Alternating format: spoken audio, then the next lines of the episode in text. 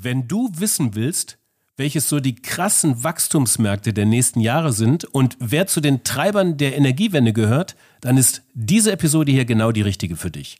Zu Gast ist Daniel Hannemann, einer der Gründer und Geschäftsführer von Tesvolt. Viel Spaß und Sinn in der Fabrik für immer.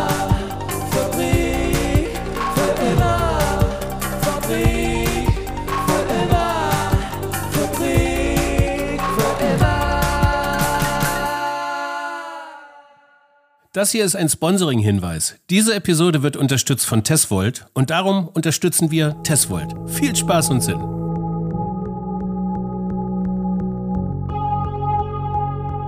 Ja, hi und herzlich willkommen in der Fabrik für immer. Hier beschäftigen wir uns mit einer nachhaltigen Wirtschaft und ich, ich bin Frank Schlieder, der Host dieser Podcast-Reihe. Und in unserer kleinen Fabrik für immer haben wir uns überlegt, unsere Klimaschutzziele deutlich vor dem Jahr 2030, nämlich bereits im nächsten Jahr 2022 zu erreichen. Klimapositiv sein und die Energie für die Produktion von Bildern, Texten und Tönen autark herstellen lassen. Also Solarpanel aufs Dach, einen Windrad in den Garten und ab dafür. Da gibt's nur ein Problem. Dunkelflaute. Huch, ja, die Dunkelflaute. Keine Sonne, kein Wind. Aber für diese Zeit, und das ist nun wirklich auch keine Neuigkeit mehr, für diese Zeit gibt es Speicherlösungen. Batteriespeicherlösungen. Nur, reicht das auch? Reicht das für meine Fabrikation, für meine Unternehmung, für meine Dienstleistung? Kann ich damit Zeiten überbrücken, in denen meine regenerativen Energiequellen nicht arbeiten können? Die Antwort auf diese Frage ist unter anderem das Business Model von Tesvolt aus Wittenberg. Die haben da in der Lutherstadt nämlich schon lange eine Gigafactory stehen, hallo Brandenburg, und bauen Batteriespeichersysteme im immer größeren Umfang und in einem immer größer werdenden Markt. Wachstumsraten 60 bis 90 Prozent, wie wir gleich noch hören werden. Und ich habe gemerkt, dass die Angst vor der Dunkelflaute ein wenig vergleichbar ist wie die Sorge um Toilettenpapier in der Pandemie. Ein bisschen übertrieben, ein bisschen übertrieben. Dafür gibt es Lösungen. Und ein Teil dieser Lösungen gibt uns heute Daniel, 35, habe drei Kinder zu Hause, alle quicklebendig, ähm, komme aus der Lutherstadt Wittenberg äh, und meine Hobbys sind, ähm, gerne im Grün spazieren zu gehen und die Natur ein bisschen genießen als Ausgleich zur stressigen Arbeit. Als Ausgleich zur stressigen Arbeit. Was ich mich gefragt habe, hast du zu Hause eigentlich noch einen Stromvertrag oder bist du schon komplett autark? Ähm, tatsächlich ähm, versuche ich jetzt äh, autark zu werden, zumindest acht Monate, sieben Monate im Jahr. Ich habe das Experiment jetzt gespart, äh, gestartet mit einem eigenen Batteriespeicher und Solaranlage. In den Wintermonaten wird es ein bisschen schwierig. Da habe ich mir einen schönen Kamin noch eingerichtet und dann gucken wir mal, wie weit wir durch den Winter kommen. Alles klar. Also das heißt, du packst dir nach der Arbeit deine Batteriespeicher in den Kofferraum und ab geht's nach Hause und dann schließt du dir an? Ähm, sozusagen, ich habe mein Elektroauto, fahre dann also mit den Batterien tatsächlich nach Hause und zu Hause habe ich dann auch nochmal Batterien, die dann äh, das Haus autark versorgen und äh, mache aber jeden Abend immer noch, aktuell noch in den aktuellen Herbstwetterzeiten immer noch den Kamin an. Alles klar. Also der geneigte Hörer, die geneigte Hörerin wird sich schon denken können, hier geht's heute um Batteriespeichersysteme und ich fange mal ganz kurz an. 70 Prozent des gesamten deutschen Energiebedarfs gehen auf das Konto von Gewerbe und Industrie. Das ist euer Markt zumindest in Deutschland. Da kommen wir gleich auch noch zu. Ähm, Im Zuge dessen, was sind denn eigentlich eure Produkte für diesen Markt? Ja, zu einem ähm, reformieren wir die Energiewende genau in diesem gewerblichen industriellen Bereich, weil dort die größten CO2-Emissionen weltweit und auch in jedem Winkel der Welt auftreten. Und genau dafür liefern wir die richtigen Produkte, um halt auch die Erzeugung aus Wind, Solar und anderen Erzeugern ähm, zu vereinen mit der Produktion. Und dafür brauchen wir halt das Herzstück für die Energiewende, den Energiespeicher, der auch diese Energie tagsüber speichert, damit man ihn nachts oder an anderen Uhrzeiten jederzeit für sich selbst verbrauchen kann. Was ist eigentlich ein Batteriespeichersystem? Ähm, Batteriespeicher ist bei uns äh, ein intelligentes System, in dem wir Batterien, Hardwaretechnik, Wechselrichtertechnologien, auch Software zur Steuerung aller Erzeuger und Verbraucher miteinander vereinen und bieten damit eine Gesamtlösung für fast alle Anwendungsprobleme im Zuge der Energiewende. Also wir haben mit dem System mehr als 23 Probleme der Energiewende gelöst und somit ist eigentlich alles, was man sich vorstellen kann zur Einbindung von Energiespeicher mit unseren Produkten weltweit möglich. Du sprachst gerade von der, von der Energiewende, also weg vom Fossilen hin zum Regenerativen. Da treten Probleme auf, 23 insgesamt, die werden wir jetzt nicht alle aufführen, aber was sind denn so die wichtigsten drei, vier Probleme, wo ihr sagt, hey, Tesvolt, wir sind hier die Problemlöser? Ähm, an einem kleinen Beispiel in Deutschland zum Beispiel äh, dargestellt haben wir die hier den größten äh, Ladepark für Autos äh, bei Hilden ausgestattet. Hier ist es so, dass wir die Batterie eingebaut haben, damit sie zum einen den Eigenverbrauch aus der Solaranlage optimiert, dass sie zum zweiten ähm, die Ladestation mitsteuert, zum dritten Lastspitzenkappung betreibt, wenn gleichzeitig zu viele Autos laden und für den Fall der Fälle, falls das Netz ausfällt, dass auf dem Parkplatz immer noch die Lampen leuchten. Ja. Und somit haben wir vier Probleme in einem gelöst mit unserem System. Alles klar. Sag mal, Autobahnkreuz Hilden, den kenne ich doch, der Roland Schüren, der das da gemacht hat. Der Bäcker aus Hilden, oder? Genau, eine, einer der mutigen Vorreiter der, der deutschen Energiewende. Wir sind auch sehr stolz auf dieses Projekt. Ja. Und wir brauchen noch mehr Rolands in Deutschland und in Europa, um die Energiewende tatsächlich umzusetzen. Also nochmal kurz zu, zusammengefasst. Also letztendlich geht es darum, dass ihr mit Batteriesystemen, Speichersystemen den Eigenverbrauch optimiert und eine Lastspitzenabsicherung betreibt. Also der Eigenverbrauch optimieren bedeutet, ich habe Solarpanels äh, oder ähm, Windenergie auf dem, auf dem Dach und möchte die Energie, die dann nicht gerade verbraucht wird, speichern für die Dunkelflaute. Genau, das ist einer dieser Anwendungsfälle. Und ähm, wie ist das mit der Lastspitzkappung? Wie kann ich mir das vorstellen? Wozu braucht man da Batterien? Das mit der Lastspitzenkappung ist ein großes Problem der Energiewende. Zum Beispiel im Ladepark Hilden ist der Anschluss begrenzt aller Ladesäulen. Also wir haben jetzt dort zum Beispiel eine Last von drei Megawatt in der Spitze, aber wenn jetzt tatsächlich alle Autos gleichzeitig laden würden, haben wir eine Überlast des Netzes von 2,5 MW. Das heißt, einige Ladesäulen könnten gar nicht erst betrieben werden. Und diese Spitzen puffert nachher der Batteriespeicher von Tesvolt ab und macht es dann möglich, dass alle Autos zur gleichen Zeit, wenn jetzt alle Mittag beim Roland Brötchen kaufen, dann auch beladen werden können. Alles klar. Sag mal, was ist denn eigentlich in diesem Fall so die optimale Größe einer solchen Anlage? Also wie bemisst sich das? Gehe ich da irgendwie an den Eigenverbrauch? Gehe ich an die Lastspitzkappung? Äh, wie wie äh, definiert ihr sowas? Wir definieren das über Erlassprofile. Wir haben ja den Verbrauch auf der einen Seite von den Unternehmen. Diese werden analysiert und dann wird halt der genau passende Batteriespeicher in Kombination mit erneuerbaren Energien ausgelegt und geplant. Kannst du mir da ein Beispiel geben für? Wir haben jetzt zum Beispiel das Problem in Deutschland, ähm, dass die Erzeugung nicht mehr wesentlich vergütet wird im deutschen Netz was auch gut ist. Wir, wir müssen ja weg von diesem Vergütungsmodell und somit die Unternehmen selber den Strom erzeugen. Und oftmals können sie ja den meisten Strom zur Mittagszeit nicht selber verbrauchen, weil dann die meiste Energie gerade geliefert wird durch die Solaranlage und dann prüfen wir, wie groß müsste der Speicher sein, um das tagsüber zu speichern zu können und auch, ob nachts überhaupt oder zu späteren Zeiten genügend Strom verbraucht werden kann, um den Batteriespeicher vollumfänglich zu nutzen. Und das legen wir aus, äh, auch online äh, demnächst. Und somit kann jeder Kunde in jedem Winkel der Welt sofort äh, seine, seinen Betrieb für die Energiewende umplanen.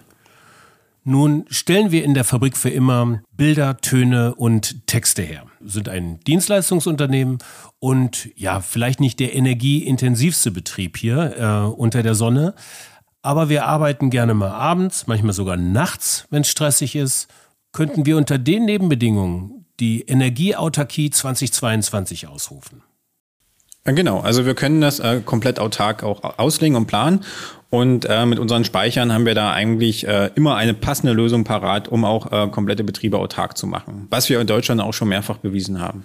Wie läuft das jetzt? Jetzt habe ich ja überhaupt keine Ahnung so davon. Ne? Also jetzt ist okay, jetzt das Vorhaben steht, lass mal autark werden. Ähm, was passiert als nächstes? Gehe ich, gehe ich auf, auf eure Webseite? Habt ihr ein Händlernetz an, an, äh, an äh, Leuten vor Ort, mit denen ihr zusammenarbeitet? Wie läuft quasi der erste Touchpoint mit Testvolt? Die meisten ähm, gewerblichen industriellen Betriebe haben meistens ihren festen Elektroinstallationsbetrieb, der die gesamten Elektroanlagen wartet, aber auch entsprechende Angebote erstellt. Und an diesen würdest du die wenden, Frank. Und der würde dir dann im besten Falle ein Angebot von der, von der Firma Tesvoid unterbreiten für einen Energiespeicher für deine autarke Fabrik. Aber auf der anderen Seite kannst du dich auch gerne an uns direkt wenden, an Tesvoid. Wir würden dir dann einen Elektriker in deiner Region zur Verfügung stellen, der die Expertise hat, um dich bei deiner Energiewende mit deiner Fabrik zu begleiten. Okay. Geht das überhaupt schon? Kann ich eigentlich mittlerweile schon komplett autark von, äh, also off-grid heißt das ja, also ohne externe Energiezufuhr aus dem Netz irgendwie meine, meine gewerblichen Tätigkeiten betreiben? Ja, das funktioniert. Wir haben in Deutschland schon äh, große Automobilzuliefererwerke autark gemacht, die wirklich im Gigawattstundenbereich Strom verbrauchen. Wir haben aber auch in Afrika für 250.000 Menschen autarke Energie mit weiteren Partnern zur Verfügung gestellt und dort ist immer der Energiespeicher das Herzstück der Welt. Okay. Nun ist es ja mit der Erstinstallation ja womöglich nicht direkt getan. Ne? Sie erinnern mich jetzt irgendwie an die, an die so ganz banal, ne? an die ähm, Akkus der Zahnbürsten. Äh, irgendwann werden sie schwächer und ich krieg's nicht so richtig mit. Ähm, das ist jetzt bei einer Zahnbürste womöglich noch verschmerzbar, aber beim kompletten industriellen, gewerblichen Prozess womöglich nicht. Also wie stellt ihr denn sicher, dass diese, dass diese Effizienz dieser Batteriesysteme auch zukünftig auch erhalten bleibt? Tesvolt verfügt über ein patentiertes, einzigartiges Verfahren am Markt, ähm, den Active Battery Optimizer. Wir steuern aktiv jede Batterie bei der B- und Entladung, also schaffen aktiv einen Zell Ausgleich bei jedem B-Entladungszyklus, den wir haben. Und damit stellen wir eine hohe Effizienz sicher und auch, dass es dann nicht zum äh, Zahnbürsteneffekt zum Schluss kommt. Des Weiteren haben wir die Möglichkeit, äh, dass wir mit diesen patentierten Verfahren die Möglichkeit haben, dass Batteriemodule auch Jahre später, auch nach zehn Jahren später erweitert werden können. Wenn ihr jetzt noch mehr Computer im Betrieb habt, noch mehr Leute werdet, könnt ihr jederzeit die Anlagen erweitern. Und das ist ein ganz großer Vorteil von Tesvolt und auch der Schlüssel für die wachsende Energiewende der Zukunft. Ja. Sag mal, was ist denn, wenn ich zu viel Strom generiert habe und die, die ähm, Batteriespeichersysteme sind voll? Kann ich das ins Netz speisen? Das ist äh, einer der nächsten Generationen von Tesvolt. Wir wollen die Speicher, die dann nicht mehr in unterschiedlichen Zeiten gebraucht werden. Also wenn ihr am Sonntag jetzt zum Beispiel Feierabend machen würdet, würdet ihr die Speicher wahrscheinlich auch nicht am Sonntag brauchen. Ja. Und so ist das Konzept von Tesla, dass wir in Zukunft für diese Zeiten die Energiespeicher mittels unserer Software auch automatisch in den Rege-Energiemarkt zum Beispiel vermarkten würden, wo du dann, wo eure Fabrik dann noch damit Geld verdienen würde und einen Mehrwert auch hat zu diesen Zeiten. Gut, aber das heißt, dass eure ja, Batteriespeichersysteme im Netz quasi miteinander verbunden sein müssen. Oder wie kann ich mir das vorstellen? Wir verbinden alle Speicher in Europa, die wir haben, als Verbundkraftwerk und stützen damit aktiv das europäische Netz. Und somit auch, äh, wenn wir jetzt weiterdenken, wir schaffen ja Atomkraftwerke ab, Kohlekraftwerke ab und haben auf der einen Seite nur noch volatile Erzeuger, zum Beispiel aus Solar und Wind.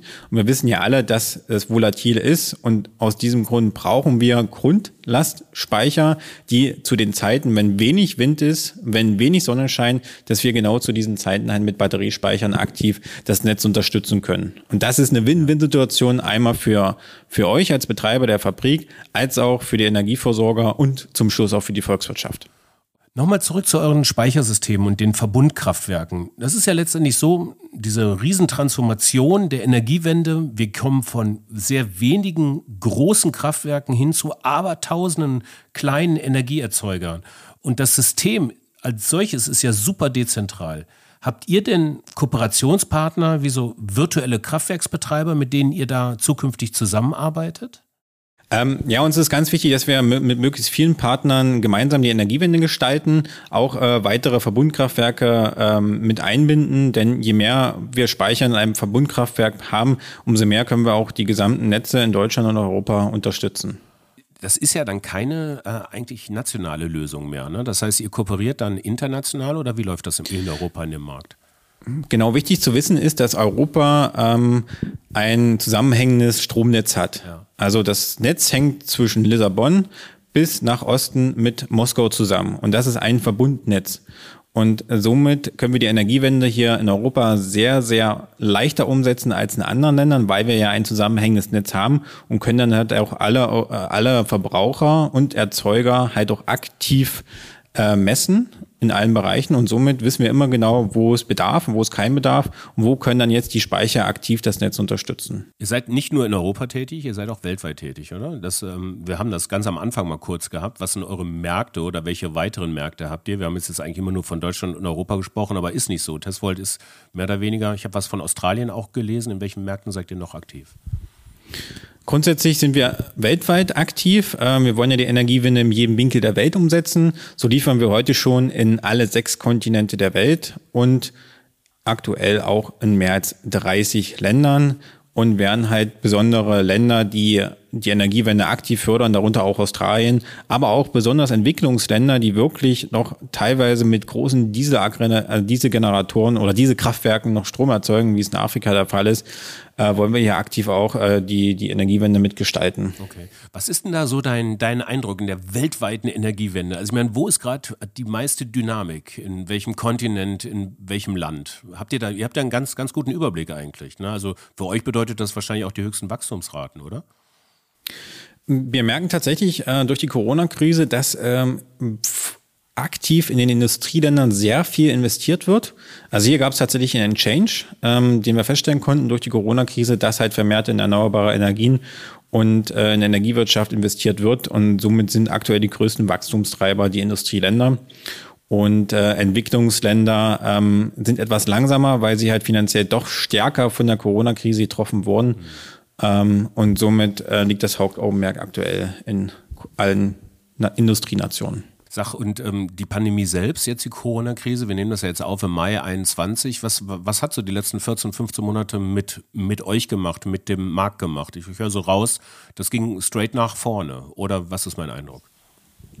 Genau, wir, wir haben unser Wachstum weiter fortsetzen können. Das Unternehmen wächst im Durchschnitt der letzten Jahre mit mehr als 60 Prozent Umsatzwachstum pro Jahr. Das ist für uns eine sehr große Herausforderung. Ähm, Im Zuge der Corona-Krise haben wir gelernt, erstmals auch das B2B-Geschäft, also das Kundengeschäft, zu digitalisieren. Es ist ja so, wir haben ja das Beispiel der deutsche Fachhandwerker. Ähm, man, wenn man sich so ihn vorstellt, der ist halt nicht digitalisiert. Äh, Handy und Tablet ist noch die Seltenheit. Aber im Zuge der Corona-Krise hat auch der deutsche Installateur, aber auch weltweite Installateuren vermehrt äh, auf digitale Medien umgestellt. Und somit war es für uns viel vereinfacher, die Kunden in Deutschland, aber auch weltweit äh, einfach mal über Videokonferenzen zu erreichen und sie einfach ähm, an den Produkten weiter zu schulen äh, oder gemeinsam mit Endkunden dort auch digitale Gespräche zu führen, um Projekte weiterzubringen. Lass mal ganz kurz noch einen Blick, das hatten wir vorhin noch nicht besprochen, so auf den, auf den finanziellen Aufwand werfen. Ich könnte mir jetzt vorstellen, dadurch, dass ihr modular aufgebaut seid und natürlich ähm, auch unterschiedliche Anforderungen da sind, ist relativ schwierig, irgendwie so eine Kenngröße herauszuarbeiten. Aber ich würde jetzt mal das Feld von hinten aufräumen, so in der Amortisation. Also jetzt mal unter Stand heute, gegebenen CO2-Preisen und gegebenen ähm, Energieeinkauf. Wann ist eurer Erfahrung nach amortisiert sich so ein System, wenn ich es denn installiere, aus regenerativen Energiesystemen und Batteriespeichersystemen?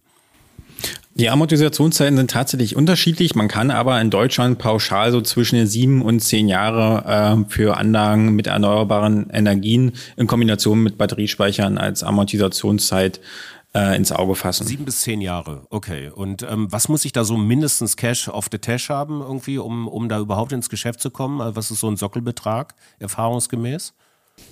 Nein, die deutsche, äh, durchschnittlichen Installationen auf gewerbliche Betriebe fangen so ab so 50.000 an, auch mit Batteriespeichern schon. Da geht's dann los, äh, wo dann der Bäckerbetrieb um die Ecke langsam dort auch äh, Investitionen tätigen kann, die auch wirtschaftlich sinnvoll sind, weil ähm, es, es muss ja nachher wirtschaftlich sinnvoll sein, dann schaffen wir ja die Energiewende nicht. Und das ist ja auch unser großer äh, Antreiber hier bei Tesla, dass wir halt mit den ganzen Produkten, die wir entwickelt haben, auch sehr geringe Stromspeicherkosten pro Kilowattstunden haben eigentlich die günstigsten im Vergleich zum Wettbewerb. Und das halt auch eines der Schlüssel des Erfolges von Testwort ist, dass wir tatsächlich wirtschaftliche Speichersysteme im gewerblichen und industriellen Bereich ja. anbieten und verkaufen. Du hast gerade eben sieben bis zehn Jahre gesagt, das heißt unter gegenwärtigen ähm, CO2-Preisen, wenn die CO2-Bepreisung, was ja politisch jetzt auch festgelegt ist, deutlich steigt, ähm, das ist da noch nicht eingepreist. Das heißt, tendenziell wird die Amortisationszeit im Vergleich zum Status quo eher kürzer, oder? Richtig, je höher die CO2-Preise steigen, desto schneller amortisieren sich solche Erzeugungsanlagen und umso größer ist zum Schluss auch der Wille der ganzen Industriebetriebe, hier auch in diesem Bereich zu investieren. Ja. Weil die Industriebetriebe haben ja momentan noch den Vorteil, dass sie viele Entlastungen beim Strompreis haben, müssen zum Beispiel nicht so viel EEG-Steuern zahlen, EEG-Umlage zahlen und äh, weitere Befreiungen. Und das ist natürlich ein Hemmnis äh, für die erneuerbaren Energien. Und Jetzt ist es ja regulatorisch so eingeschränkt worden äh, für die Betriebe, dass sie in Zukunft investieren müssen oder sich halt über Zertifikate freikaufen müssen. Ja, Der sogenannte Ablasshandel. Äh, genau, Wittenberg bekannt und wir sind natürlich Gegner des Ablasshandels. Gegner des Ablasshandels. Ihr seid aber Befürworter der Energiewende und ihr habt schon einige Projekte ähm, gehabt und ich habe nicht schlecht geschaut. Ähm, über 2000 Projekte war das denn so. Was war denn so dein persönliches Highlight? Ähm, ja, ein, ein tolles Projekt. Da waren wir noch Start-up Phase. Dort haben wir für die Howard Buffett Foundation ähm, eines der größten dezentrale Off-Grid-Batterieanlagen der Welt gebaut. Diese steht in Ruanda im Naturschutzpark, ist wirklich eine Riesenanlage in Kombination mit einer Solaranlage und dort ähm, wollte die Buffett Foundation, dass wir 100 Prozent erzeugte Energie dort verwenden, ohne diese Generatoren, ohne alles. Und das haben wir bei diesem Projekt im Naturschutzpark umgesetzt. Damit werden heute 2000 Hektar Land bewässert und die ganzen Bauernbetriebe dort haben sauberen Strom. Ein tolles Musterbeispiel für die Energiewende in den Entwicklungsländern. Ja, ja.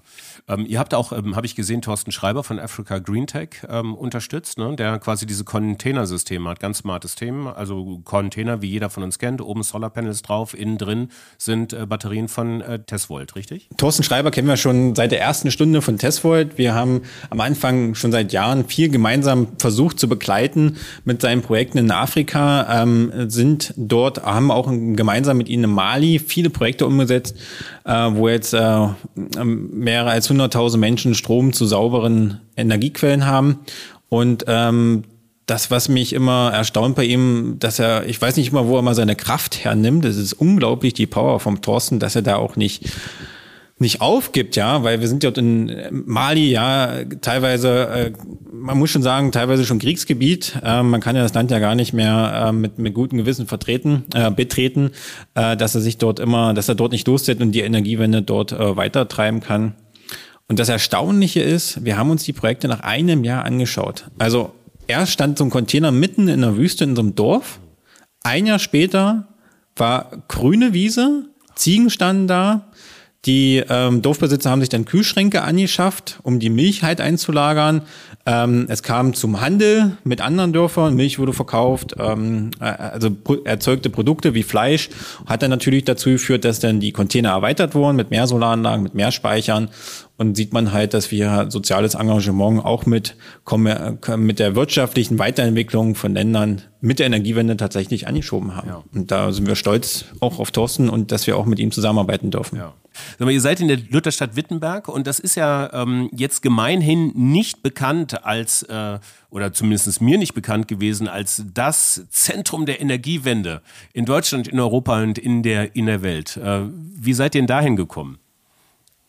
Naja, also geografisch betrachtet liegt ja Lutherstadt Wittenberg im Herzen von Europa.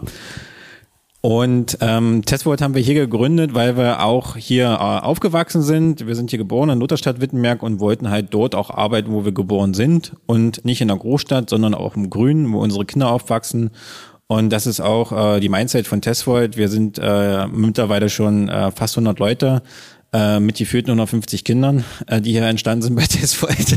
Also sehr familiär äh, aufgestellt und ähm, stark verwurzelt in der Lutherstadt Wittenberg. Wenn du von wir sprichst, Daniel Hannemann und Simon Schandert, ihr seid zu zweit, habt das gemeinsam gegründet, äh, vor sieben Jahren ungefähr, oder? 2015, habe ich da richtig recherchiert? Genau, wir haben äh, 2014 gemeinsam, äh, habe ich mit dem Simon äh, Tesvolt gegründet. Ähm, warum hatten wir eigentlich Tesvolt gegründet? Wir beide stammen aus der Solarbranche und der eine oder andere wird es noch wissen, ähm, das große Sterben der Solarbranche war ja in den Jahren 2012, 13 wo dann die ähm, Subventionen, also die Vergütung, EEG-Vergütung drastisch gesenkt wurden.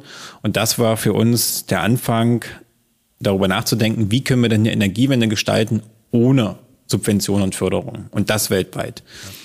Und ähm, dafür braucht man halt das Herzstück Speicher, um halt den Strom, den man selber zu sonnigen Zeiten nicht brauchen kann, ja. verbrauchen kann, halt entsprechend zwischen zu speichern. Und so kam die Testgründung zu Testvoll zustande.